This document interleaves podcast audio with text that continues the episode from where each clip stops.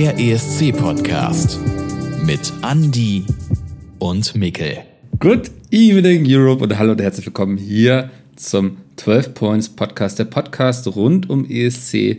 Und auf mir, ihr könnt ihn gerade nicht sehen, aber auf meinen Schultern, da steht er. Hallo, Andy. Hallo, schön. Jetzt hier oben ganz dünne Luft. Hallo, Mikkel. Ja, komm doch ruhig runter. Es gibt keinen Grund, da oben zu stehen. Ach so, ich dachte, das irgendwie ist unser, unser Move, den wir jetzt immer machen am Anfang. Wiedererkennungswert und so. Ja. ja, schön, schön, dass wir uns hier wieder hören. Es geht wieder rund äh, um den ESC.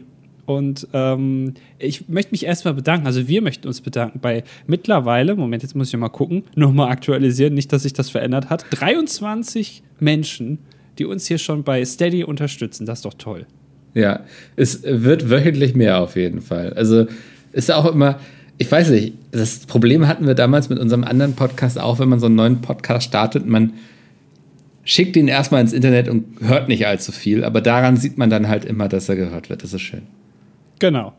Ähm, und äh, was man auch gehört hat in den vergangenen 25 Jahren, ist vor allem eine Person, was äh, den deutschen ESC-Beitrag betrifft. Und über diese Person soll es heute auch gehen. Ich habe wieder ein bisschen was vorbereitet. Micke lehnt sich in seinem Ohrensessel zurück und lauscht mir, stellt hier und Ja. da mal ein paar unpassende Fragen oder. Es geht um Ralf Siegel, oder? Äh, ja, es, das wäre die zweite Person, ja. Oder vielleicht in der Regel sogar eher die erste. Es geht dann Ja. aber heute doch um jemand anderes. Ähm, also, Micke, äh, lehn dich entspannt zurück. Äh, Du bist natürlich jederzeit herzlich eingeladen, hier deinen Senf dazu zu geben. Aber ich habe ein kleines bisschen was vorbereitet zu einer Person, die wir alle kennen, die ich eigentlich gar nicht vorstellen muss, wo wir einen Aspekt heute ganz besonders beleuchten wollen, nämlich seine Aktivitäten beim äh, Eurovision Song Contest. Es geht um Stefan Raab. Auch bekannt als Alf Igel. Hast du jetzt ja gelernt, ne? Wusstest du vorher auch nicht, aber ich glaube, in einem äh, Stream vor kurzem Ja. haben wir das mal aufgeklärt. Ja. Ja. Ähm, was es damit auf sich hat, das hört ihr gleich, falls ihr noch nicht wisst, um was es geht. Äh, aber es geht um Stefan Raab. Die meisten von euch kennen, oder wahrscheinlich alle, kennen ihn ja als langjährigen Moderator von TV Total, einer Sendung bei Pro7. Er hat natürlich noch ganz viele andere Sachen gemacht, den Bundesvision Song Contest zum Beispiel. Das, äh, Den müssen wir auch irgendwann mal, ne? Ja. Genau, das äh, Also- passt ja auch in diese Welt rein. Aber natürlich auch noch solche Klassiker wie Schlag den Raab ähm, und äh, ja, die Stocker Crash Challenge, die VOG WM. Also Stefan Raab war sehr, sehr äh, viel präsent äh, in Ich- ja. den 16 Jahren, in denen er zumindest TV Total gemacht hat und ja auch schon länger Fernsehen. Also ich würde sagen, es gab eine Zeit, da war er das Fernsehen. Ich glaube tatsächlich, bei den allermeisten ist er das auch immer noch, weil Stefan Raab hat ja 2015 seine Karriere beendet. Das ist jetzt äh, Stand äh, der Podcastaufnahme gut acht Jahre schon her, also echt eine lange Zeit, wo man ja auch sagt, so, das ist eine ganz andere Generation, die jetzt schon ähm, ja, Fernsehen guckt oder eben auch nicht mehr guckt. Aber wie oft man das noch liest oder hört auf Twitter oder äh, in Kommentarspalten, damals mit Stefan, da war das noch besser, der hätte das besser gemacht. Also er ist, er ist so eine, so eine Heiligenfigur, äh, hängt aber wahrscheinlich auch damit zusammen, dass er seine Karriere halt nicht auslaufen oder abebben hat lassen, sondern sie einfach beendet hat mit 50. Ja. Er hat äh, den Stecker gezogen, ähm, bevor er dann ja weitergemacht hat, äh, wie manch anderer. Ich gucke zu dir, Harald Schmidt. Ja, also man muss wissen, wann es gut ist, ne? Ja. manchmal, manchmal ist es ganz gut. Ja, also Stefan Raab, ähm, geboren am 20. Oktober 1966 in Köln, äh, hat TV Total moderiert und war schon immer sehr musikversiert. Er hat nämlich mit zwölf Jahren ein Schlagzeug geschenkt bekommen. Also Stefan Raab kann Schlagzeug spielen, haben wir auch schon beim ESC gesehen. Hint, hint äh, in Düsseldorf, kommen wir auch noch gleich zu.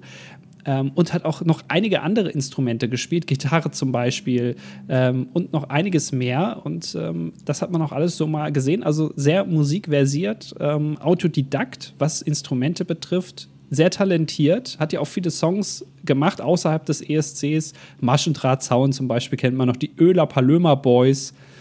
Ähm, ich weiß nicht, ob dir das alles was sagt, aber das sind Also so Maschendrahtzaun auf jeden Fall. Der war sich halt, also der war sich nicht zu schade, aus einem schlechten Gag auch mal einen Song zu machen, ne? Also das ist so ein bisschen, ich will ihn jetzt nicht als deutschen Weird Al Yankovic bezeichnen, so, aber also da war halt eine dumme Idee irgendwie, die ist dann abends vielleicht bei, bei einem Bier oder bei einem irgendwas anderem, was im Kreis rumgewandert ist, entstanden, diese Idee. Und dann hat man gesagt, komm, das machen wir jetzt einfach. Warum nicht?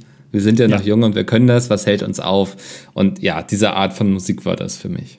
Da fällt mir auch gerade noch der Song Wir kiffen ein. Ich weiß gar nicht, woher das jetzt kommt, aber hast du mich gerade dran erinnert. Hat ja. er ja auch gemacht.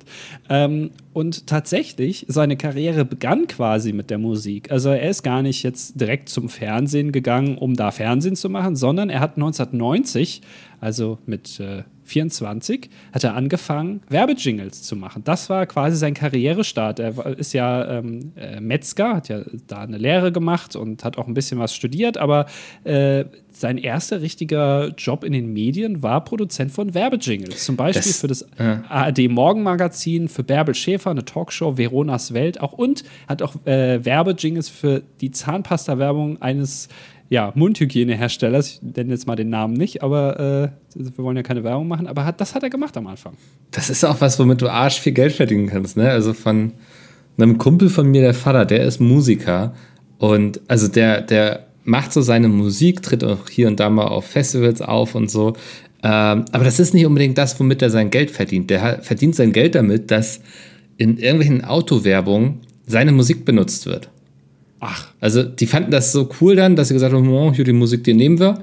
Ähm, und dafür kriegt er dann so viel Tantieme, weil ich glaube, da geht es dann auch darum, ne? Also, wie oft wird die Werbung ausgespielt, wie viele Leute sehen das dann ungefähr, dann kriegt er Summe X so, ne? Also, das, da ist dann nicht so, okay, hier einmal irgendwie 3000 Euro und viel Spaß, sondern jedes Mal, wenn die Werbung läuft, wird er quasi dran beteiligt. Ähm, und damit verdient er eigentlich sein Geld.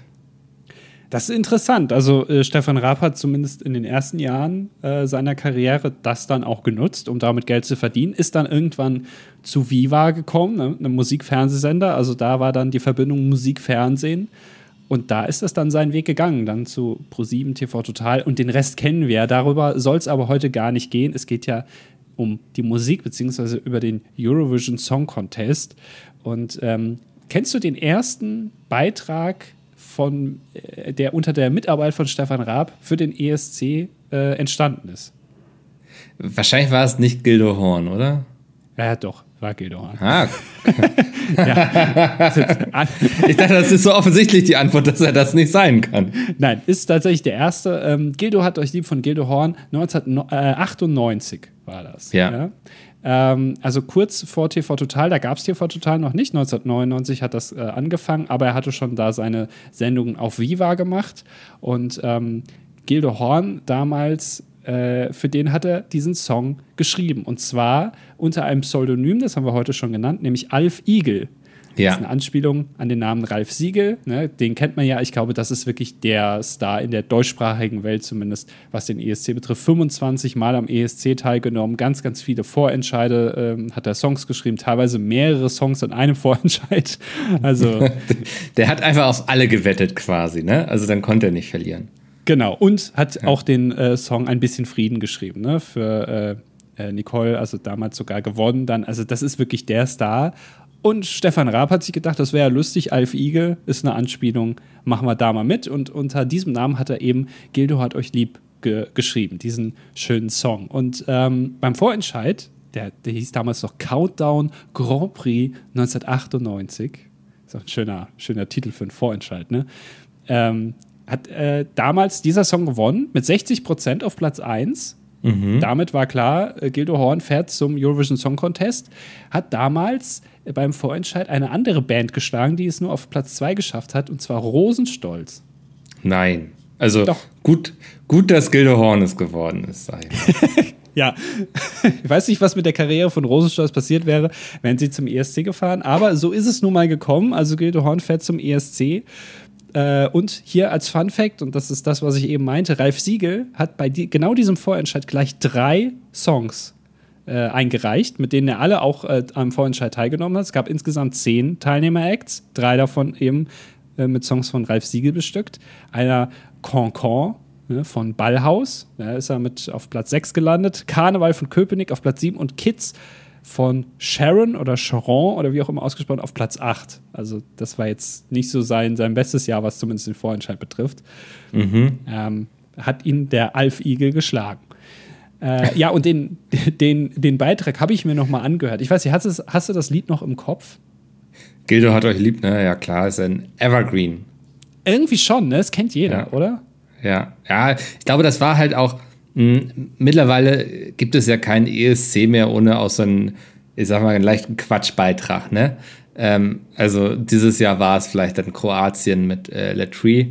Ähm, und, aber damals war das halt noch nicht so gewöhnlich, dass da jemand ähm, ja so ungewöhnliche Musik macht für den ESC, weil ich, vielleicht willst du es gleich noch erzählen, aber damals ähm, gab es ja auch noch die Option auf Orchesterbegleitung und für die Orchesterbegleitung gab es auch immer einen Dirigenten. Ja. Und äh, Stefan Raab wollte auch irgendwie zu sehen sein. Ich glaube, das ist so ein bisschen dann auch so ein Ego-Ding bei ihm, ne, dass er einmal irgendwie seine Fresse in die Kamera halten kann vor, ich weiß nicht wie viel Millionen Menschen in Europa, die das dann gucken.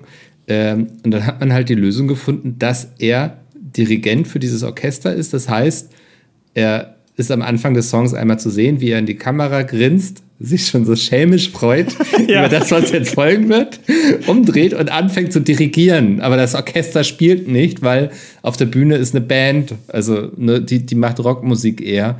Ähm, Das heißt, Alf Igel komplett überflüssig an der Stelle als Dirigent, aber Stefan Raab hat es sich nicht nehmen lassen.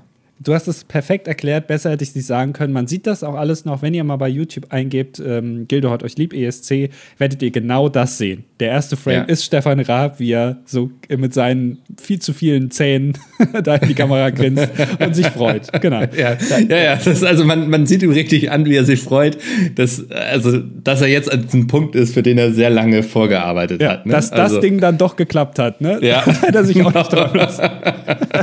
Ja. Und dann, was dann passiert, ist auch wirklich, also es hält die Messlatte auf jeden Fall. Der Gag wird weitergetrieben bis zur letzten Sekunde dieses Songs. Ähm, Gildo Horn sieht halt aus wie Gildo Horn in dem Moment. Also er hat so hohe Schuhe an, ist ganz bunt angezogen. Auch die Band, die ganze Performance ist auch da habe ich festgestellt, das ist ja 1998, ne? also mittlerweile 25 Jahre her. Gildo Horn sieht heute immer noch so aus wie damals. Und zwar nicht nur Ja. vom, vom Gesicht, sondern auch vom ganzen Outfit. Es ist äh, sein, also er, das war auf jeden Fall Gildo Horn, er hat sich da nicht verstellt. Ähm, er stapft da äh, mit dem Mikrofon von links nach rechts über die Bühne, geht ins Publikum, ähm, dann äh, macht er noch ein Kuhglocken-Solo. Da steht so eine Batterie an Kuhglocken auf der Bühne, wo er so ein Tuch dann runterzieht und dann nochmal so ein Kuhglocken-Solo kurz spielt. Und am Ende klettert er dann noch die Bühne hoch und dann ist der Song vorbei. ja. es hätte nicht besser laufen können. Und ähm, das haben die, äh, das hat man dann auch gewürdigt. Nämlich, er hat den siebten Platz gemacht. Ähm, Was, ja, für, toll ist. Für Deutschland ist es eigentlich der erste quasi, ne? Also, Ja, also gerade Ja. mit so einem Song, er ist ja auch auf Deutsch äh, gewesen, Ja. ne? aber trotzdem einen siebten Platz gemacht. Ich glaube, die, äh, diese Regelung, dass die Songs in der Landessprache äh, stattfinden müssen, ist erst 1999 gefallen. Kann das sein? Ich glaube schon. ah, da würde ich jetzt nicht drauf wetten, wann das, in welchem Jahr. Könnte auch 1996 oder so gewesen sein. Ähm, weiß ich nicht, aber auf jeden Fall, ich glaube, Stefan Raab hatte da den richtigen Riecher, einfach, dass es jetzt bei diesem angestaubten Grand Prix Zeit für etwas Frisches, für was Neues ist. Und dann hat er halt diesen verrückten, ja, irgendwie sehr sympathischen, ich will nicht sagen Hippie, aber äh, leicht ab der gesellschaftlichen Norm vielleicht äh, sich kleidenden, liebenswerten Kerl äh, gehabt. Und ich, ja, also ich sehe auch Gilde Horn, wenn ich den irgendwo sehe im Fernsehen, irgendwie, dass er irgendwo Gast ist oder hier, ich glaube, letztens war er irgendwie bei dem Format von, wie heißt er, der immer die Spaziergänge macht? Äh, äh, Pierre M. Krause. Genau, da war er irgendwie auch schon mal zu Gast, da hat Pierre M. Krause, glaube ich, bei ihm im Auto übernachtet oder so. Ähm, also Gildo Horn, einfach irgendwie eine sympathische Natur so. Ja, der ist Mensch geblieben und der war auch schon immer Gildo Horn und das ist sehr sympathisch. Also ich finde, das ist ein guter Typ und da hat sich Stefan Raab auf jeden Fall den, den perfektesten dafür ausgesucht für diesen Song und es hat, ja, wie gesagt, funktioniert. Siebter Platz ist ja wirklich toll. Äh, war übrigens in der Übertragung, war es noch der achte, denn es gab einen Fehler im Finale, live in der Sendung und zwar Spanien hat Deutschland ganze zwölf Punkte gegeben. Das wurde aber irgendwie nicht mit einberechnet. Deswegen Oh. waren wir in der Sendung noch auf Platz 8 und das ist dann nachträglich aufgefallen und dann wurde Gildo Horn nochmal auf den siebten Platz nach vorne manövriert. Äh, das hier Eigentlich auch wild, dass solche, dass solche Fehler passieren, so, ne? Also, Ja, interessant, ne? Also ich Ja. weiß nicht, was heute passieren würde, wenn man sagen, jetzt noch sagen würde, ups, da haben wir aber vor zwei Jahren nochmal Fehler gemacht. Mhm. Müssen wir nochmal abändern. Äh, ist da zum Glück dann noch aufgefallen. Äh, übrigens in dem Jahr, ne, siebter Platz für Gildo Horn, hat ähm, der Song Diva gewonnen von Dana International, also für Israel. Nur nochmal hier so zur Erinnerung, damit man das nochmal einordnen kann. 1998 dann äh, äh, Dana International gewonnen, damit 1999 waren wir dann in Israel beim ESC. Ja, das war äh, quasi der erste Beitrag von äh, Stefan Raab beim ESC und ich glaube, da hat er so ein bisschen Blut geleckt. 1999 hat er dann eine kleine Schaffenspause eingelegt, zumindest was den Eurovision Song Contest betrifft. Aber 2000, zwei Jahre, also nach Gildehorn, da kam er mit einem Paukenschlag zurück. Und ich glaube, das ist auch das, woran man sich noch am ehesten erinnert. Und zwar der zweite ESC-Beitrag von Stefan Raab. Wade hatte Dude da. Äh, ja, ja. Ikonischer Song kennt jeder, glaube ich. Ne? Ja. Ist, ist noch Aha. im Ohr. Äh, 2000 in Stockholm hat er der ESC stattgefunden, in Schweden. Und nur mal zur, äh, zum Verhältnis. Ähm, in, in diesem Jahr, also quasi in der Folge, wo Stefan, also in der TV-Total-Folge, wo Stefan Raab darauf eingeht, dass er jetzt ja gerade beim ESC aufgetreten ist, das war Folge 30 von TV Total. Krass. Ja. Äh, und insgesamt gibt es ja über, ich glaube, 2500 Folgen. Das war also relativ früh. Äh, generell, wenn man sich mal so von, mit der Geschichte von TV Total auseinandersetzt, so ganz, ganz viele Sachen, die alle kennen. Also gerade aus so Maschendrahtzaun, äh, das ist alles sehr, sehr früh gewesen in der Geschichte von TV Total. Also äh, zweistellige Folgenzahl, meistens äh, in den ersten 30, 40 Folgen ist so, so ganz ikonische Sachen passiert, unter anderem eben auch Raabs zweiter ESC-Beitrag. Ähm, ja, und da hat er selber gesungen. Also ich weiß nicht, hast du das noch im Kopf, wie das aussah? Hast du den Beitrag nochmal gesehen? Ja, das, also ich, ich habe es tatsächlich noch im Kopf. Ne? Die hatten ja diese ähm, weißen Disco-Anzüge, ich glaube mit goldenen Ornamenten oder so drauf, ja. große bunte Brillen, die ich auch im ESC-Stream tragen könnte. So, das wäre eigentlich ein Outfit für mich. Ähm, und ich erinnere mich sehr gut daran, dass äh, Peter Urban, äh, Gott hab ihn gnädig, äh, gesagt hatte, ähm, dass er Riesenprobleme hatte, weil seine ganzen Moderationskolleginnen auf ihn zukamen und sagten, du Peter, was, was singt der denn da? Wie übersetzt man das denn ins Englische?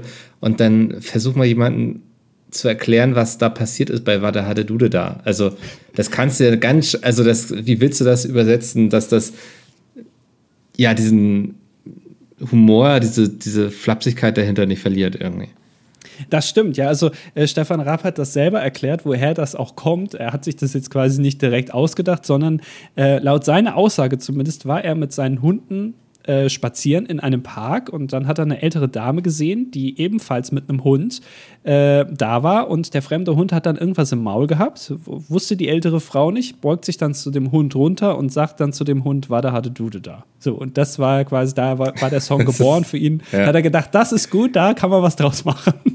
Es ist ja. schlimm mit diesen Kreativen und Künstlern. Man muss immer aufpassen, wie man sich äußert in deren Umgebung. Das Plötzlich stimmt, hat man ja. einen ESC-Song kreiert, ja. Ja, und auch einen relativ erfolgreichen Song, da kommen wir gleich noch zu. Ähm, aber äh, mit diesem Namen Wada hatte Dude da, ich meine, da ist auch schon alles gesagt. Also inhaltlich ist der Song auch da zu Ende. Ähm, wer sich den Text gerne mal angucken will, kann das gerne tun. Es ist nicht sehr äh, erquickend, äh, inhaltlich zumindest, aber es ist ein guter Song. Äh, geschrieben, auch von Stefan Raab logischerweise und auch performt von Stefan Raab. Und die Performance an sich ähm, beim ESC, es gibt ähm, am Anfang des Songs gibt es eine kleine, also da, da redet jemand, noch nicht Stefan Raab sozusagen, er wird angekündigt. Ähm, auf der Originalaufzeichnung, die man auch bei Streamingdiensten findet, ist das Deutsch, beim ESC ist es Englisch und äh, in der deutschen Version wird da ein Satz gesagt, den finde ich wirklich sehr schön. Und zwar, ähm, Stefan Raab hat gesagt, er geht in die USA und wenn er es dort schafft, dann kommt er nie wieder nach Deutschland zurück. Und heute Abend, Ladies and Gentlemen, ist er wieder hier. das finde ich einfach, sehr lustig. ja. ja. Also da ist der Song schon sehr gut und da hat Stefan Raab noch nicht mal angefangen zu singen. Ja, ähm, ja und ähm, das ist dann vielleicht auch ein Übergang gleich zu den nächsten Künstlern. Ich glaube, was man über Stefan Raab auf jeden Fall sagen kann, der hatte immer ein gutes Näschen dafür, was gerade bei einem ESC funktioniert, weil wenn der heute mit Warte hatte Dude da antreten würde, ich glaube nicht, dass das noch so ziehen würde. Es ist eine gute Frage, ja. Ähm, also es würde auf jeden Fall, glaube ich, immer noch ein bisschen auffallen, aber es ist die Frage, ob es positiv auffällt oder ob die Leute nicht denken, das ist zu gewollt. Mhm. Ja, also Ähm, ähm, ja. ke- keine Ahnung. Kann man sich ja gerne mal angucken, den Beitrag und äh, dann selber entscheiden. Ja. Ähm, noch äh, hier als kleine Info noch vorweg, fand ich auch interessant. Ähm, Stefan Raab hat natürlich ganz normal beim Vorentscheid, beim deutschen Vorentscheid teilgenommen. Also er war ja nicht einfach gesetzt. Es gab ja, Ja. trotzdem einen Vorentscheid. Countdown Grand Prix 2000 in dem Fall. Ähm, und hat dort gewonnen mit 57,4 Prozent der Stimmen auf Platz 1. Wurde auch vorher immer als, ähm, ja, als, als Siegerkandidat gehandelt. Viele haben dann gesagt, ja, also äh, es geht ja nur noch darum, Zweiter zu werden, weil erster Platz ist ja eh gesetzt mit Stefan Raab. Ähm, und er hat es dann tatsächlich auch ge geholt. Zweite wurde übrigens Corinna May mit dem Song I Believe in God, geschrieben von none other than Ralf Siegel. Also Ralf Ah. Siegel da hier erneut nicht geschafft ähm, zu gewinnen. äh, und hier auch interessant, im Jahr davor, also 1999, hat Corinna May bereits für Deutschland den Vorentscheid gewonnen, sollte also zum ESC fahren. Aber vier Tage nach dem Vorentscheid ist dann aufgefallen, dass ihr Song schon zwei Jahre zuvor in englischer Sprache veröffentlicht wurde und das ist gegen die Regeln vom ESC, Ah, wo der Song ja mich. relativ kurz vor dem ESC erst veröffentlicht werden darf und deswegen wurde sie nachträglich disqualifiziert und durfte dann nicht teilnehmen. Im Jahr danach hat sie wieder teilgenommen und wurde dann hinter Stefan Raab nur Zweite. Ja, ich erinnere mich. Oh Gott, was für ein Riesenskandal eigentlich, ne? Ja, also stell dir mal vor, du machst das wirklich und, und lässt da Leute abstimmen und machst da einen riesen Tamtam und mit Live übertragen und dann wird vier Tage später gesagt, nö, also es also bringt nichts. Du fährst Ja. nicht, wir nehmen den zweiten. Ähm, Krass, ich glaube, ja. S- Sürpritz oder Sürpitz, äh, ich weiß gar nicht gerade, wie man es ausspricht, äh, sind dann gefahren im Jahr 1999 und haben eine relativ gute Platzierung gemacht. Also die beste äh, bis Lena, ich glaube, was war es der dritte Platz? Ich weiß es gerade gar nicht mehr. Auf jeden Fall eine sehr, sehr gute. Also es war nicht so schlimm, dass sie dann nicht gefahren ist, aber wer weiß, was Corinna May gerissen hätte. Naja, auf Corinna May kommen wir gleich nochmal zurück. Nochmal Jetzt kein Spoiler. Ähm, in dem Jahr übrigens, dann 2000, also Warte hatte Dude da, äh, gewinnt nicht, logischerweise. Ähm, also was heißt logischerweise, aber das, äh, das wüssten wir sonst. Ähm, weißt du, welcher Platz? Hm, sechs. Platz 6? Ja. Äh, ich muss gerade selber nachgucken, ich habe es mir nicht notiert. Ich dachte, Du ziehst es jetzt. Ach so, ich dachte, du hast die Antwort vor dir und willst mich hier kurz quizzen und ähm, ziehst es jetzt so ein bisschen unnötig Nein, in, in Platz die Länge. fünf. Platz okay, fünf. knapp daneben. 96 Punkte, knapp äh, hinter dem vierten Platz äh, Estland. Aber äh, gewonnen hat in dem Jahr, und das kennt man auch, äh, Dänemark mit den Olsen Brothers. Ja. Ah, ich liebe den Song, ja. Ja, Fly on the Wings of Love hat in dem Jahr Ja. gewonnen. Äh, also Stefan Raab da ein bisschen verbessert gegenüber dem siebten Platz äh, von Gildo Horn in Birmingham. Auch ein, also fünfter Platz, siebter Platz sind ja Top-Plätze aus heutiger Perspektive, aber ich glaube, Stefan Raab wollte noch mehr. Ähm, äh, Im Jahr danach übrigens, 2001, auch wieder eine kleine Schaffenspause für Stefan Raab, da ist nichts passiert. Aber Corinna May hat es endlich geschafft. Im dritten Anlauf kann sie dann tatsächlich den deutschen Song beim ESC stellen. Auch wieder ein Song, geschrieben von Ralf Siegel. Wird aber leider nur 21. von 24 Teilnehmerländern. Also, naja. Ja, ja Der frustrierend, Vorlauf. oder? Ja. Also dreimal Anlauf genommen irgendwie und dann das. Ja. Aber der, der Ralf Siegel, der, also der, das sind, ist doch bestimmt so ein Nemesis, so Stefan Raab von ihm, oder? Jedes Mal, wenn Stefan Raab irgendwie angekündigt hat, dass, dass er irgendwie auch dabei ist, irgendwie beim ganzen Vorentscheid, also dann hat er doch schon seine Strophen da, da zerknüllt. Das kann ich mir gut vorstellen. Da kann, also Ja. da steckt irgendwo auch noch ein interessanter Film. Die beiden Ja. deutschen Oh ja. Legenden, Stefan Raab und Ralf Siegel, beide äh, Gewinner vom ESC in dieser Phase, wo beide da äh, Songs schreiben für Deutschland. Das verfilmen. Wir müssen diesen Film machen. Jetzt haben wir doch ein geiles Goal für Steady. Das stelle ich hier gleich mal ein. Ja. Wie viel würdest du sagen? Äh, so, so wie Endgame, so 300 Millionen, oder? Kann man schon mal ansetzen. Ja, äh, warte mal. Ist jetzt hier der Podcast, äh, warte mal, Publikation, wo muss ich rein? Business wahrscheinlich, Ziele, da ist es. Ziele aktivieren, hier. Also was wollen wir haben für den Film? Ich sag mal, wir sind ja noch eine deutsche Produktion, ähm, ab zwei Millionen, Ja, Stift Ja. Filmförderung. ja, ab zwei Ja. Millionen, ähm, für zwei Millionen Euro. Sympathisch jetzt auf jeden Fall. würden wir in die Stoffentwicklung des ESC-Films gehen, der die Geschichte zwischen versus Siegel. den, ja, den ESC-Titanen Raab und Siegel schreibt man ohne I oder mit I? E? Nee, Mit, also mit IE, genau. Ja. Ist Genau ungültig, das sagt er 2 Millionen. Warte mal, ich nehme mal die Punkte raus. Darf- ungültig. Ach Gott, darf 999.990 Euro nicht? Okay. Ja, dann machen wir Da, halt. da sind wir dann nicht so, ne? Nee, das können wir auch hindern. Sind halt die, also die Schauspieler sehen ja nicht exakt so aus wie Stefan Raab und Ralf Siegel, aber was soll's, ne? Da hat uns dann halt das Geld gefehlt. Ja. Ja. Naja, aber ist ja schön. Also, das können wir dann angehen äh, in ein paar Jahren vielleicht und es wird ein absoluter Blockbuster. Ich weiß schon, wer das Drehbuch schreibt. Ähm, naja, Ich auch. ja. Ähm, kommen wir zum dritten Beitrag von Stefan Raab beim Eurovision Song Contest und er hat auch da wieder nicht so lange auf sich warten lassen. Es war nur vier Jahre später, im Jahr 2004, hat er da nochmal teilgenommen, aber nicht selbst, sondern durch eine andere Person, nämlich Max Mutzke. Ja. Ja, der Song Can't Wait Until Tonight in Istanbul hat der äh, ESC damals stattgefunden, in der Türkei. Und ähm, die Vorgeschichte ist eigentlich ganz interessant, denn ähm, Ende 2003, Anfang 2004 hat Stefan Raab ein, ja, ein, ein Casting veranstaltet, sozusagen, mit dem Namen SSDSGPS. Das ist äh, eine Abkürzung, weißt du, für was es steht? Stefan sucht Ja, SSD, wie war's? SSDSGPS. Stefan sucht den Star. Ah, fast. Nee. Ich löse es auf. Stefan sucht den Super Grand Prix Star. Ah. Ja, das war sein Casting. Es war quasi eine Parodie auf DSDS. Das lief nämlich in der Zeit parallel in der zweiten Staffel. Riesenerfolg damals. Und da hat sich Stefan Raab natürlich gedacht, da müssen wir irgendwie dran anknüpfen. Und ähm, das war schon eine ernstzunehmende Veranstaltung in dem Sinn. Also ähm, da war jetzt kein Quatschbeitrag gesucht. Ich meine, Max Mutzke ist jetzt auch nicht dafür bekannt, dass er irgendwie Quatschsongs macht. Und der Song Can't Wait Until Tonight, falls ihr den nicht kennen solltet, hört da mal rein, ist wirklich ein guter äh, Song. Also äh, du hast ihn wahrscheinlich auch noch im Ohr, oder? Ja, also das, das war einfach auch ein guter Song, den man auch gerne gehört hat. Ne? Also auch allgemein toller Künstler. Exakt, ja.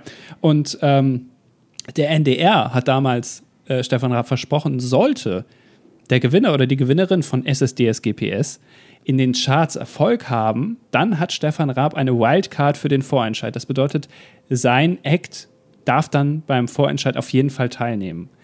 Und ähm, ja, Can't Wait Until Tonight ist direkt auf Platz 1 in den Charts eingestiegen. Also damit erfüllt. Man kann sich vorstellen, wie er das so bei TV Total erzählt, so, ja, und jetzt sind wir auf Platz 1. weißt du, so, Ja. so, wie er sich so schelmisch freut wieder, ja. Ja, auch da wieder, es hat wieder funktioniert. Äh, der Karrierestart für Max Mutzke, also der war ja damals, davor noch nicht bekannt. Ähm, und Max Mutzke darf beim Vorentscheid teilnehmen. Ähm, der Vorentscheid hieß damals Germany 12 Points im Jahr 2004 und äh, Max Mutzke hat den dann überraschenderweise, also nicht überraschenderweise gewonnen. 67 Prozent der Leute haben in der ersten Phase für ihn gestimmt und dann gab es nochmal ein Stechen zwischen den zwei Bestplatziertesten. Da hat er 92 Prozent bekommen. Und generell, und das war wirklich, also wir sollten auch mal über zumindest die deutschen Vorentscheide sprechen, weil dieser Vorentscheid war auch ganz, ganz toll. Nicht so toll vielleicht wie der Vorentscheid 2001 mit äh, Teil Freud und Leid mit Rudolf Mooshammer, ähm, aber mindestens, aber ich würde sagen aktuell auf Platz zwei in meinen Lieblingsvorentscheiden, denn Max Mutzke hat gewonnen und der Zweitplatzierte war Scooter. Oh ja, ich erinnere mich, dass die auch mal irgendwie dabei waren. Ja. Also lass, lass uns mal unbedingt eine Folge machen, wo wir uns irgendwie und unsere liebsten ESC-Vorentscheid-TeilnehmerInnen vorstellen, also die man einfach nicht mehr im Gedächtnis hat. Aber da sind ja so ein paar Perlen dabei. Ich weiß, Santiano war auch mal mit an Bord quasi. Es waren ganz, ganz viele ganz interessante Künstlerinnen und Künstler und Bands und was auch immer da an Bord. Äh, und gerade auch bei dem, also Scooter mit Jigger Jigger, halt leider nur Platz zwei. Ähm, dann hat äh, bei diesem gleichen Vorentscheid noch äh, teilgenommen Overground. Ich weiß nicht, ob dir die Band noch mal was sagt. Oh, das war auch so eine Castingband, oder? Richtig, genau. Also es wird jetzt bei vielen Leuten, die hier zuhören, wahrscheinlich die Ohren klingeln und sagen, ah ja, stimmt, äh, schon wieder ganz vergessen, aber die waren alle bei diesem Vorentscheid. Der letzte Stern hieß der Song von Overground. Dann Patrick Nuo war noch dabei. Aha. Ja, Andan hieß der Song. Dann Mia, die Band Mia. Ja. Ja, mit äh, Hungriges Herz. Und Sabrina Settlur.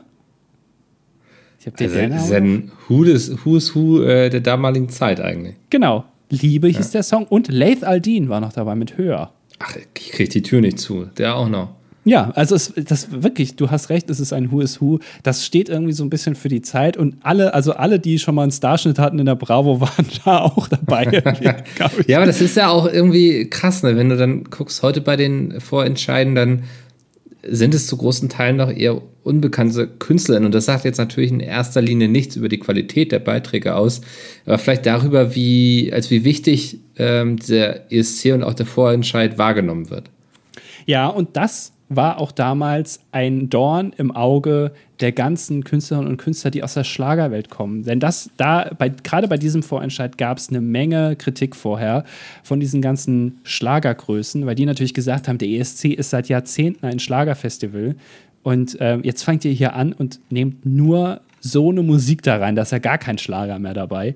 Das gab eine Menge Kritik, vor allem auch, weil der Sender Viva damals auch noch mitgemischt hat. Und hier wird es auch noch mal interessant, denn das Konzept vom Vorentscheid war damals folgendes. Teilnehmen durften nur Interpreten, die mit ihrem Beitrag in den Charts vertreten waren, also mit irgendeinem Song schon mal in den Charts waren und bereits ein Video bei Viva vorweisen konnten. Das waren die oh. Einstiegs. Ja, das war der Einstieg.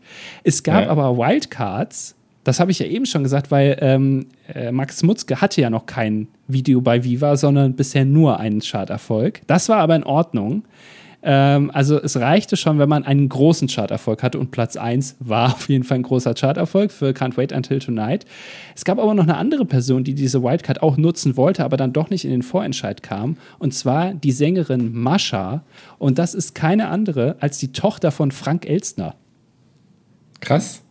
Ja, die wollte auch teilnehmen, aber ist dann doch nicht in den finalen Vorentscheid, also der, im Vorentscheid vom Vorentscheid rausgeflogen sozusagen. Ich bin ehrlich, ich habe ein bisschen gehofft, einfach auch für unsere Story, dass du jetzt nicht Mascha sagst, sondern Ralf Siegel, aber okay.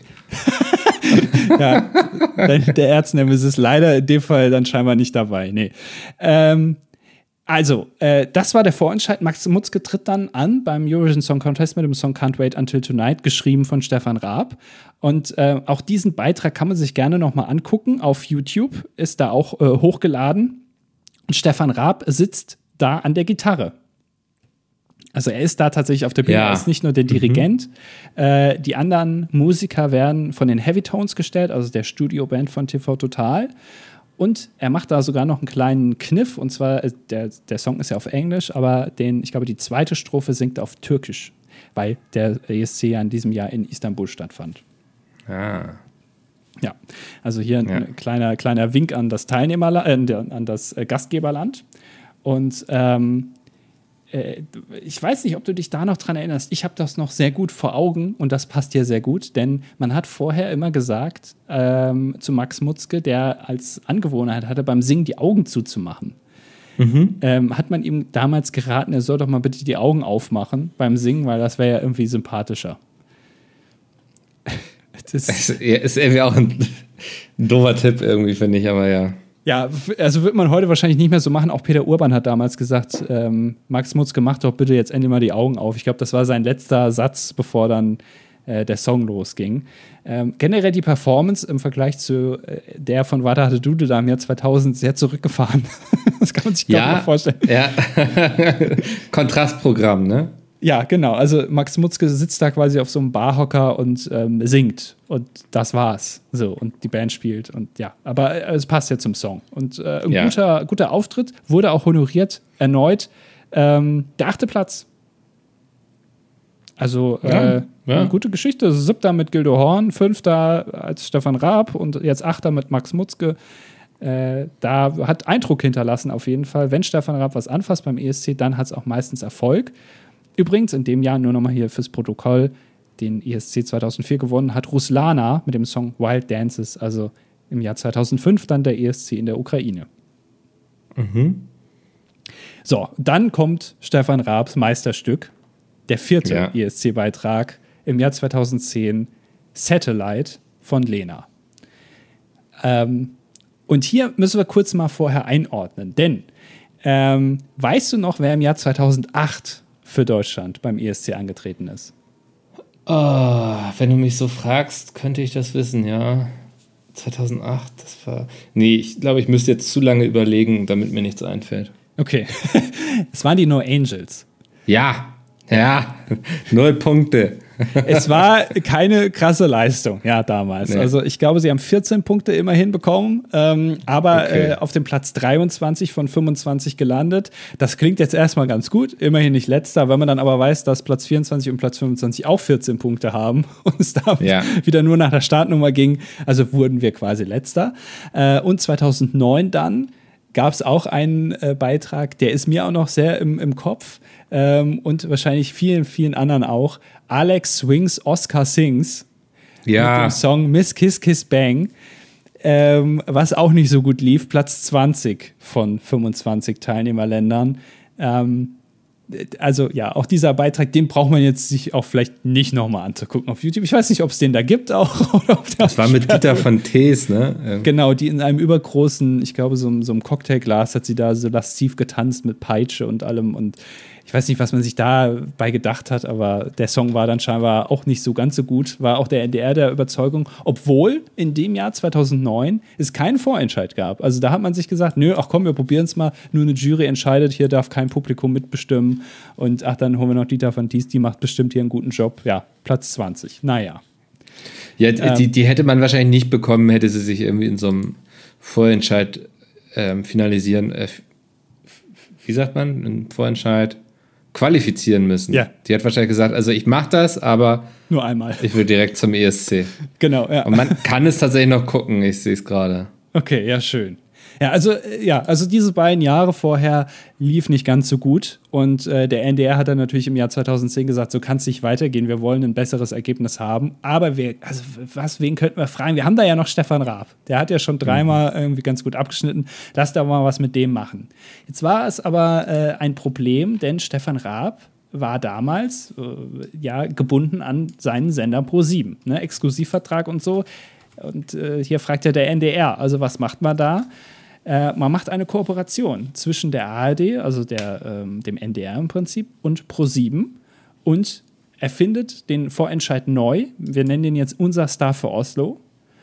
Und dieser Vorentscheid ist jetzt nicht mehr eine Sendung, sondern es ist eine Art Casting. Acht Sendungen finden statt, acht Stück. Das muss man sich mal vorstellen. Ne? Also der Vorentscheid ist heute irgendwie um 22.30 Uhr ja. in, in, äh, an den Programmrand verbannt. Damals waren es acht Sendungen, die gemacht wurden live. Von denen äh, zwei auf äh, der ARD übertragen wurden, das Finale und das Viertelfinale. Und ähm, da, die restlichen Sendungen liefen dann auf Pro7. Also da war dann die Kooperation sozusagen zwischen Pro7 und der ARD beziehungsweise dem NDR. Und diese Sendung oder dieses ganze Sendungskonzept, unser Star für Oslo als Vorentscheid, wurde sogar für einen Grimme-Preis nominiert. Ernsthaft? Ja, also es Wir es wurden noch nicht für den Grimme-Preis nominiert. Äh, Noch nicht? Nee, wir haben noch nicht Nee. mal gewonnen. Also ich, Ja. mir wird es auch reichen, wenn wir nicht nominiert werden, aber ihn trotzdem gewinnen. Das fände ich schon Ja, das wäre auch okay. Ja. Ja.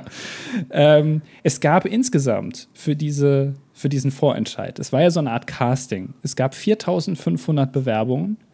Äh, dazu wurde so eine Castingbox aufgebaut, da konnte man quasi reingehen und dann seinen Song singen und äh, dann irgendwas ausfüllen, damit man kontaktiert werden kann. Und von diesen ganzen 4500 Bewerbungen wurden die besten 20 in die Show eingeladen. Man ist also mit 20 Teilnehmerinnen und Teilnehmern gestartet und hat sich dann runtergearbeitet bis zu den Top 2 im Finale. Es war ein reines Zuschauervoting. Ähm, und äh, es gab eine Jury, die hat auch immer ein bisschen gewechselt. Stefan Raab war immer der Vorsitzende davon, hat da seinen Senf dazu abgegeben, was er gut fand, was nicht. Aber entschieden haben es letztendlich die Leute zu Hause. Ähm, Krass, ja. ja, und dann, ja, Ja, mhm. sag ruhig. Nee, ich finde das total beeindruckend mit irgendwie, dass man also so viel Programm vorher gemacht hat, NDR und ProSieben. Aber eigentlich ist es ja total gut, einfach auch, um dann die Begeisterung für den deutschen Act auch so zu wecken, ne? Also, weil die Leute halt mitgefiebert haben und so wirklich. da hört es aber auch noch nicht auf. Also ich werde gleich noch Sachen sagen, wo du denkst, das ist heutzutage undenkbar, dass sowas stattfindet. Aber äh, ich bin gespannt. Lass ja, dich bleib dran. Ja, bleib mal dran. Ähm, Lena Meyer-Landrut gewinnt dann also im Finale. Das ist ja hinlänglich bekannt. Weißt du, wie die zweite Person hieß im Finale? Nee. Nee, Jennifer Braun war das. Äh, war also auch im Finale und das Finale ist so abgelaufen, äh, eine ganze Sendung und beide singen drei Songs. Zwei Songs sind die gleichen, und zwar einmal Satellite und einmal der Song B. Und dann äh, haben äh, Lena meyer und, und Jennifer Braun jeweils noch einen eigenen Song. Also den hat die andere da nicht äh, gesungen, der so ein bisschen auf die zugeschnitten war, gesungen. Und daraus sollte dann erst der Song gewählt werden und dann äh, die Person, die zum ESC fährt, sozusagen.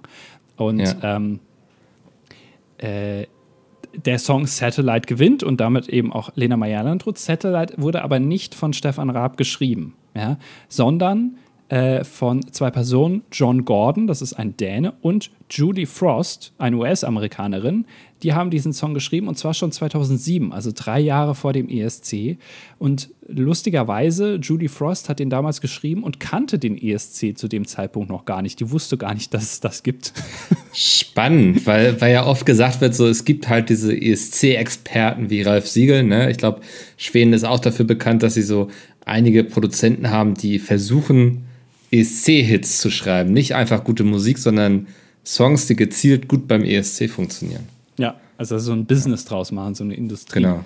Ja, interessant. Ja. Aber sie kannte das als US-Amerikanerin dann halt überhaupt nicht. Finde ich aber spannend, dass es selbst innerhalb dieser, ja, in dieser Musikschreiber- und Schreiberinnen-Bubble, dass so ein Riesenevent wie das größte Musikevent der Welt wahrscheinlich gar nicht dann da ankommt irgendwie. Aber ist ja. spannend. Ähm, es gibt noch eine zweite Version von Satellite übrigens. Also die, die wir kennen, hat Lena Meyer-Landrut äh, gesungen. Das ist ja hinlänglich bekannt. Aber, wie ich ja eben gesagt habe, beide haben auch Satellite gesungen in diesem Finale und Jennifer Braun hat eine andere Version von Satellite gesungen. Der Text ist der gleiche, die Musik, also das Instrumental, ist aber ein ganz andere. Also auch die Akkorde sind ganz anders. Kann man sich auch auf YouTube mal anhören, wenn ihr Jennifer Braun Satellite eingebt.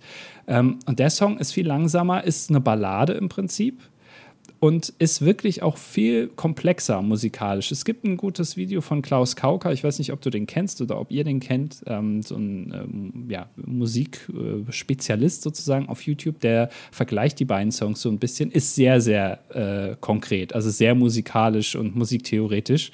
Ähm, aber da er erklärt so ein bisschen, warum der Song eigentlich der bessere ist, aber Satellite ja, es wurde dann doch die Version von Lena Meyer-Landrut, aber man hat sich damit ja nicht irgendwie vertan, sondern ich meine, man hat ja gewonnen, also war schon eine gute Entscheidung dann. Ja, ja. spannend wusste ich gar nicht mehr, dass die beide den gleichen Song auch gesungen haben. Nee. Es, ja. Äh, ja, kann man sich gerne anhören. Also heute viele Hausaufgaben für euch, äh, sich Sachen nochmal anzuhören. Aber Wir versuchen es mal alles in die Beschreibung zu packen. Ich kann nicht versprechen, dass es klappt. Ja. ähm, und jetzt kommt wirklich was Interessantes und darauf habe ich eben schon angespielt das Musikvideo zu Satellite wurde ja kurz vor dem ESC veröffentlicht und das war ja wirklich dann auch durch diese Sendung sehr im Fokus, wer da jetzt antritt äh, für Deutschland. Und ich glaube, man hat in Deutschland schon so ein bisschen gerochen, das wird, das kann was werden. Ähm, gerade nach den Pleiten in den Vorjahren. Und das Musikvideo hatte Premiere am 16. März 2010 vor der 20 Uhr Tagesschau in der ARD. Krass.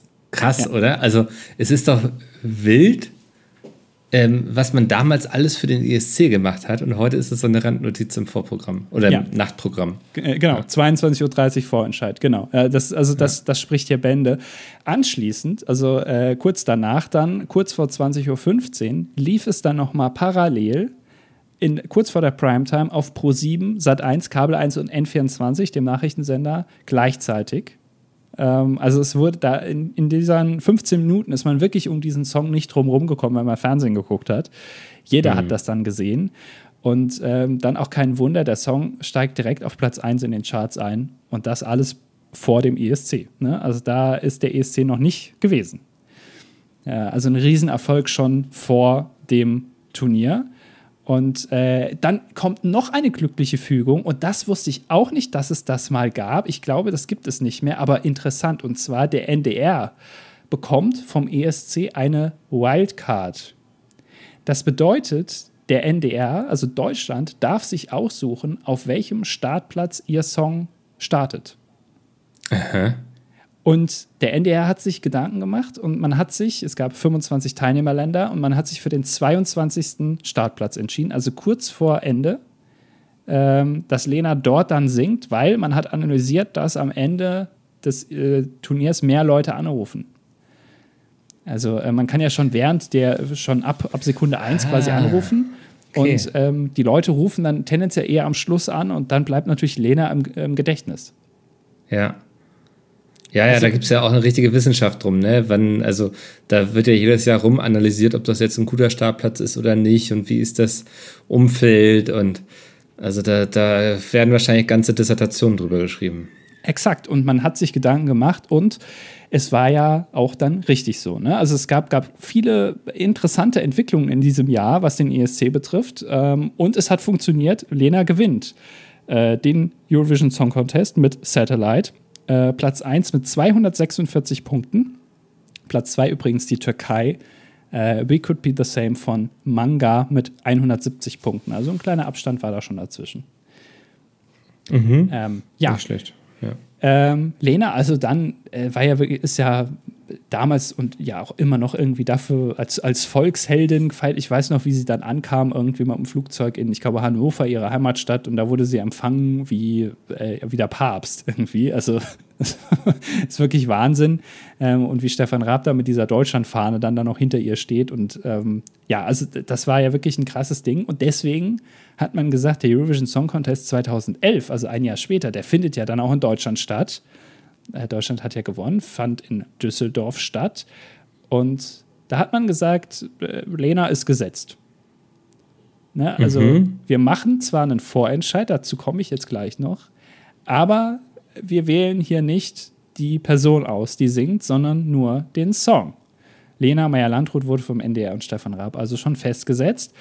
Und es gab einen Vorentscheid, der hieß Unser Song für Deutschland. Und ähm, jetzt bewerte du, ich sage dir jetzt einfach nur in, knappen, in einem knappen kurzen Satz, was das Konzept dieses Vorentscheids war. Und du sagst mir, ob das eine gute Idee war oder nicht. und zwar, unser Song für Deutschland, das Konzept war, es gibt drei Live-Shows, auch wieder auf Pro7 und in der ARD live. Und in diesen drei Shows singt Lena insgesamt, und zwar nur Lena, zwölf Songs.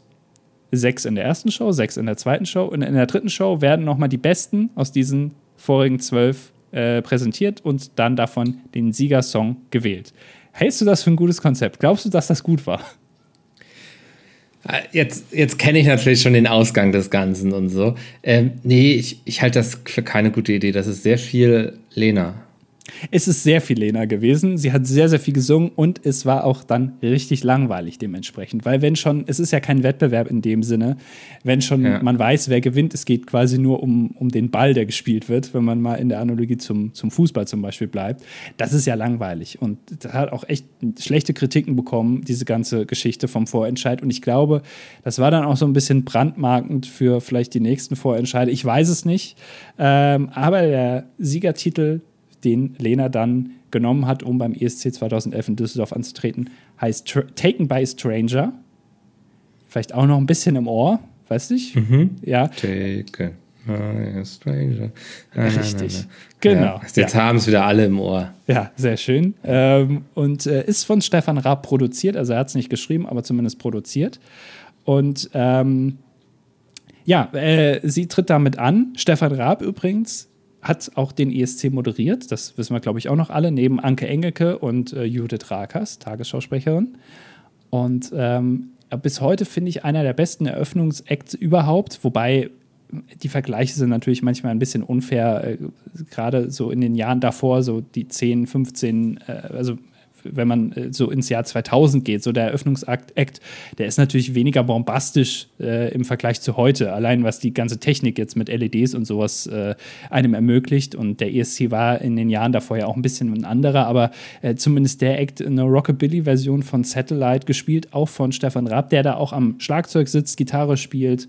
Ähm, es gibt Pyro, es gibt ganz, ganz viele Lenas, die auf der Bühne sind. Und kann man sich immer noch bei manchen Streamingdiensten, Musikstreamingdiensten anhören. Diesen Song mache ich auch manchmal noch, weil der ist echt gut. okay, ja. ja.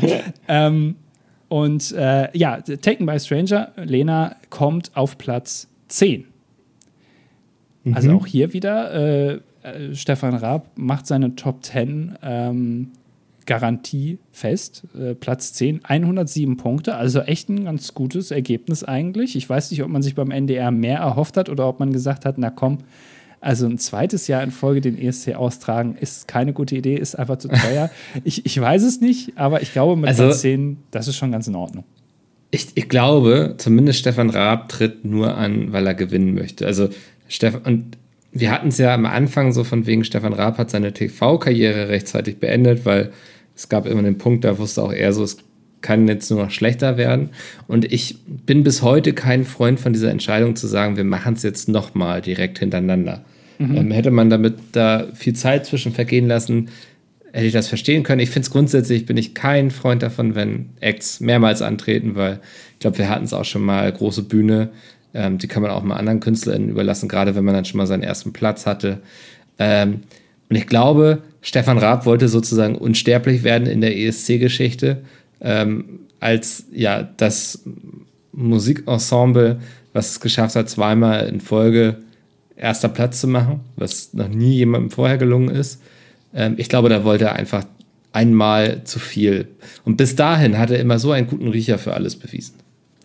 Es kann sein, dass er sich das dann auch selber eingestehen musste nach dem ESC 2011 und hat dann eine Entscheidung getroffen im Jahr 2012. Unser Song für Baku damals, der deutsche Vorentscheid, denn 2011 hat in Düsseldorf El und Niki für Aserbaidschan mit dem Song Running Scared gewonnen. Äh, da ist Stefan Raab dann nicht mehr in der Jury und er ist nur noch quasi Produzent von, der, von diesem Vorentscheid. Er ist nicht mehr jetzt quasi persönlich vor der Kamera daran beteiligt äh, die, seine Produktionsfirma, beziehungsweise die Firma, an der er ja beteiligt war, Brainpool, hat zwar noch die weiteren Vorentscheider auch in den Jahren danach noch produziert, aber das war so das letzte Mal, wo Stefan Raab wirklich aktiv daran teilgenommen hat, zumindest hinter der Kamera. Und ähm, man sagt ja immer, also weißt du noch, wer äh, unser Song für Baku, wer das gewonnen hat? Wer im Jahr 2012 äh, für Deutschland zum ESC gefahren ist? Oh, das war, ich glaube, mir liegt es auf der Zunge. Wir hatten das kürzlich, sagst, ja, wir hatten Ja, das ja. kürzlich mal im Stream genannt. Äh, weil- Cascadia oder so? Nee, das war, ich glaube, das da- Jahr danach. Ähm, aber Ah, okay. in, in dem Fall war es eine Person, die man scheinbar, also zumindest habe ich den Eindruck, öfter mal vergisst, weil auch dieser Song relativ gut abgeschnitten hat. Es war Roman Lob. Mit Ja, dem Song Standing Still. jetzt habe ich ihn vergessen. Genau, du hast ihn vergessen, wurde Achter Ja. beim Eurovision Song Contest von 26. Und das ist kein Stefan Raab-Song. Also manchmal wird irgendwie gesagt, so Roman Lob ist auch so, so ein Stefan Raab-Produkt beim ESC. Das stimmt eigentlich nicht. Also er hat bei unser Song für Baku mitgemacht, aber das war jetzt nicht mehr so wirklich mit Stefan Raab Beteiligung, zumindest jetzt so, dass man sagen kann, ah, der ist da auch noch so eine Galionsfigur oder sowas. Ähm, und der Song ist auch nicht von ihm geschrieben, ist ähm, auch nicht von ihm produziert, ist aber äh, unter anderem geschrieben von Jamie Cullum. Kennst du den? Der sagt dir den Ja, der sagt mir was, ja. Ja, These Are the Days zum Beispiel hat er äh, gemacht. Das habe ich mal auf dem Klavier gespielt, übrigens, das Lied. Okay. das sind hier die Side-Facts, für die ich in diesen Podcast reinkomme hier. Ja, ähm, äh, genau. Das war im Prinzip, also das hier- sei hier nur mal am Rande erwähnt, ist jetzt kein direkter ähm, Raab-Song. Also in dem Fall äh, Stefan Raab, also mit vier Songs ganz konkret beim ESC beteiligt. Äh, einmal dann sogar dem, äh, den ESC selber ausgetragen, zumindest moderiert. Ähm, also der hat schon eine ganze Menge gemacht beim Eurovision Song Contest für Deutschland innerhalb von, ja, innerhalb von zwölf Jahren im Prinzip. Ja, es, und ich würde es zumindest jetzt ähm, als jemand aus meiner Generation auch als die goldenen Jahre des deutschen ESC bezeichnen. Ne? Also man, ähm, ich will nicht sagen, vielleicht, dass er fehlt, ähm, das weiß ich nicht, weil ich glaube, ne, auch er hätte immer mal daneben gegriffen und so. Aber sein, sein Fingerabdruck, der ist schon klar erkennbar bei den ganzen Geschichten, die er gemacht hat. Und ich finde es so spannend, dass es so vielseitig war. Ne? Also von irgendwie einem Gildo Horn zu einem Max Mutzke, die jetzt ja musikalisch doch sehr weit auseinander liegen. Ähm, seine eigene Quatschnummer und so. Also das ist schon sehr vielseitig und sehr beeindruckend. Ich frage mich manchmal, ähm, ob er dann so ein bisschen ähm, mit sich und dem ESC gehadert hat, einfach aus der Sache, dass er ja anschließend, ich weiß gar nicht, war es anschließend mit einem Bundesvision Song Contest, dass er den ausgerichtet hat, oder war das auch schon parallel?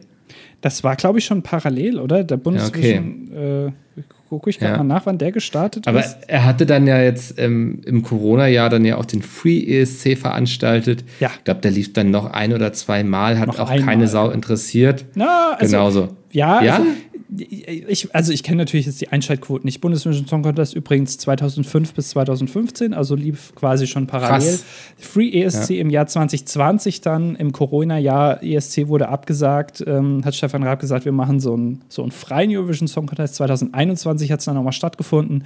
Seitdem auch nicht mehr war, für 23 jetzt angekündigt, hat aber äh, Pro7 so während dem ESC auf Twitter so dann gesagt, oh, übrigens, nee, findet, machen wir doch nicht dieses Jahr. Ja. also ähm, komisch komisch. Können wir aber noch mal drauf eingehen. Ich glaube, das lief gar nicht so schlecht, aber es war natürlich auch wieder, also ich habe noch mal nachgeguckt, wer beim Free ESC gewonnen hat. Ähm, das war Ray Garvey und Nico Santos. So. Nico Santos ja, für Spanien, ja. Ray Garvey für, für Irland. Ja, gut, also ist jetzt nicht so ein krasses internationales Ding irgendwie. So ist schon sehr nee. die üblichen Verdächtigen, ne? Also ging auch komplett an mir vorbei, muss ich sagen.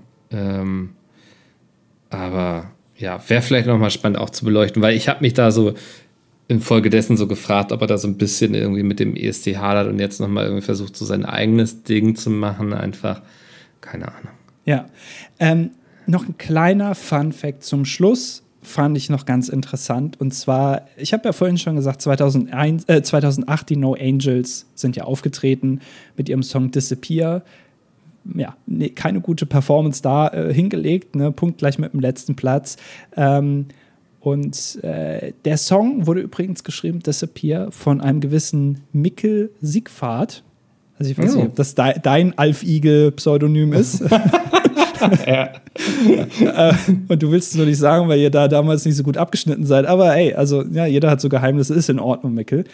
Ähm, Und äh, diesen Song kann man sich gerne nochmal anhören, auch äh, gerne die ESC-Version, haben wir heute schon ganz oft gesagt, kann man sich gerne nochmal anhören. Aber tut das mal in dem Fall und hört euch dann, also hört euch den Refrain von Disappear an von den No Angels und hört euch dann den Refrain von dem Song Break the Silence von Steffi List an. Wenn ihr jetzt sagt, wer ist denn Steffi List? Steffi List war Finalistin von SSDSDS SWE MUGAB RTLAD. Also Stefan sucht den Superstar, der singen soll, was er möchte und gerne auch bei RTL auftreten darf.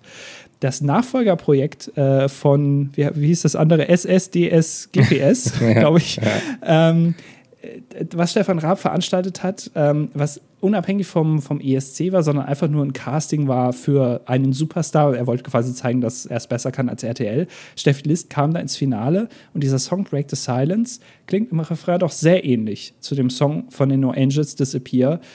Könnt ihr euch gerne mal anhören und vergleichen. Also hier nochmal ein kleiner äh, kleiner Seitenhieb vielleicht nochmal auf, auf Stefan Raab. Da hat er also zwar nicht seine Finger im Spiel gehabt 2008, aber zumindest äh, wurde er da zumindest, äh, sagen wir mal, ein bisschen ähm, audiotechnisch ähm, zitiert, sagen wir es mal so. ähm, Eine Hommage. wie auch immer, ja. Aber also den ja. No Angels hat es nicht gut getan. Das war keine gute Performance. Äh, das hier nochmal so als kleiner Fanfact nebenbei. Und natürlich, wir haben es eben schon gesagt, der Bundesvision Song Contest und der Free ESC natürlich auch noch aus der Feder von Stefan Raab. Das können wir aber gerne mal gerade den Bundesvision Song Contest in der späteren Folge äh, nochmal genauer beleuchten, weil ich glaube, das ist auch noch sehr interessant, gerade was äh, die ganzen Acts angeht, die da teilgenommen haben. Ja, krass. Das, also, das, also, das war ja ein richtiger, äh, also ein richtiger Marathon, den wir heute hier gemeinsam gelaufen sind. Aber ich glaube, anders lässt sich die Karriere von Stefan Raab auch nicht zusammenfassen. Also zumindest, also zumal wir jetzt nur die ESC-Karriere betrachtet haben. Ähm, aber sehr spannend. Also ich hatte gar nicht mehr so auf dem Schirm, wie viele unterschiedliche, also in der Gattungsart unterschiedliche ESC-Beiträge Stefan Raab zum ESC gebracht hat und wie erfolgreich er damit war. Und ich glaube, dass das alleine ja, zeugt schon davon, dass er da irgendwie auch Ahnung von hat. Ja, also er ist auf jeden Fall, ich glaube, man kann sagen, er hat auf jeden Fall zu Recht mit Lena auch den ESC gewonnen. Wer sich da so für engagiert, der muss auch irgendwann mal die Früchte ernten, die man sät. Und das hat er getan und ähm, auch erfolgreich und auch irgendwie auf eine lustige Art und Weise, manchmal auf eine ernste Art und Weise, also ein Potpourri an Musik. Ähm, es ist halt schon, äh, kann, man kann von ihm halten, was man will, auch was er sonst noch so gemacht hat, aber ich glaube, musikalisch ist er doch schon ziemlich talentiert.